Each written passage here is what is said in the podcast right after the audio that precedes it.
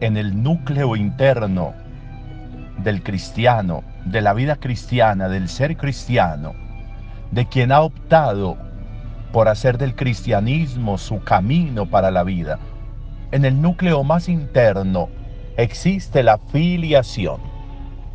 Y existe la filiación no como una opción, sino como un don.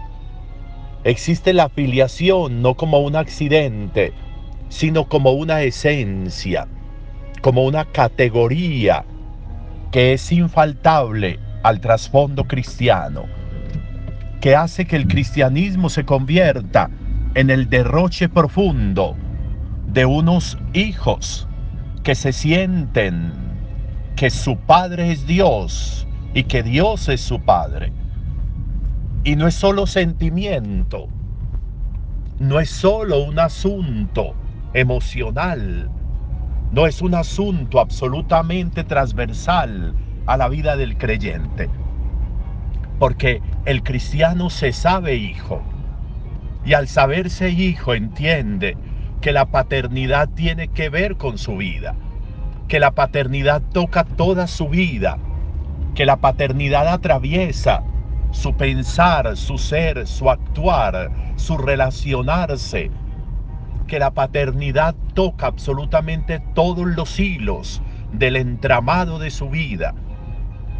Y por eso cuando encontramos hoy esta oración del Padre nuestro, lo que estamos encontrando allí es como Jesús está compartiéndole a sus discípulos y a quienes por ellos crean en Él, como va a decir en el Evangelio de Juan, le va a compartir su, su Padre, les va a compartir la paternidad, les va a compartir la filiación, se va a saber enteramente hijo y profundamente hijo del Padre.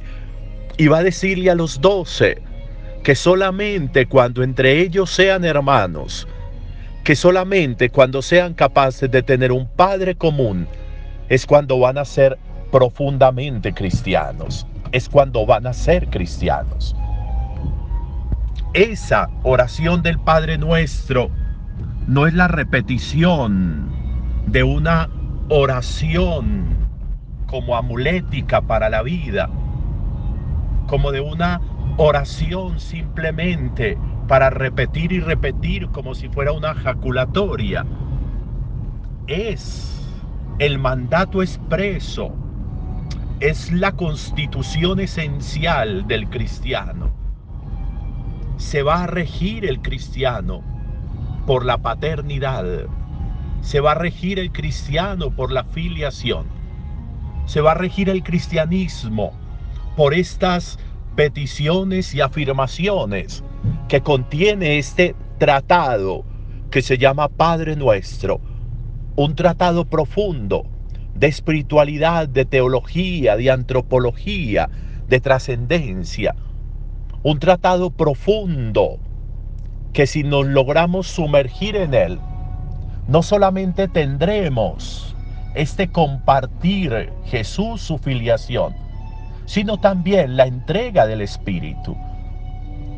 Por eso va a decir luego Pablo, no se puede decir Padre, no se puede decir Abba, si no es bajo la acción del Espíritu Santo. Por eso nos entrega el Espíritu, para que seamos capaces de decir Padre nuestro.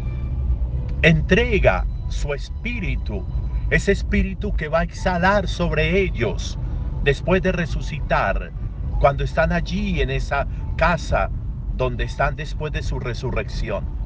Al exhalar allí su Espíritu, también aquí lo hace al enseñar el Padre Nuestro, regala el Espíritu de Dios.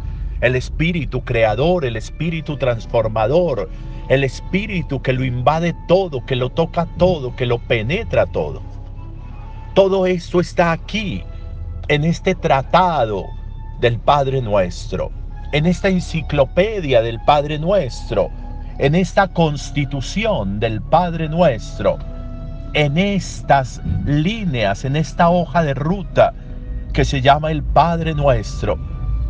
No se puede ser cristiano sin Padre Nuestro. No se puede avanzar por la vida cristiana sin Padre nuestro. No se puede en lo profundo de la vida evolucionar, trascender, avanzar sin Padre nuestro.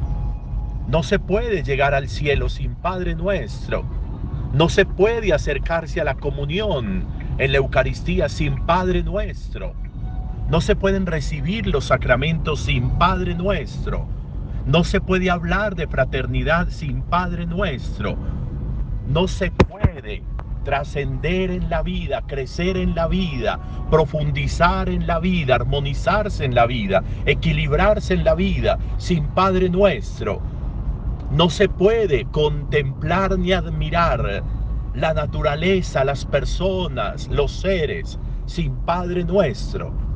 No se puede vivir sin Padre nuestro. Este es el trasfondo esencial de esta oración bella, de este tratado bello, de esta constitución para el ser cristiano.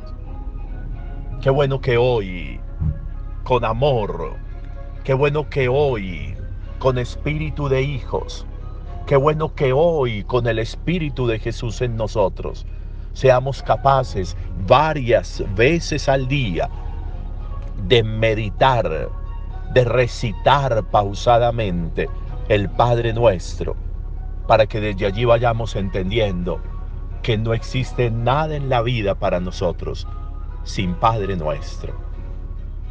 Buen día para todos.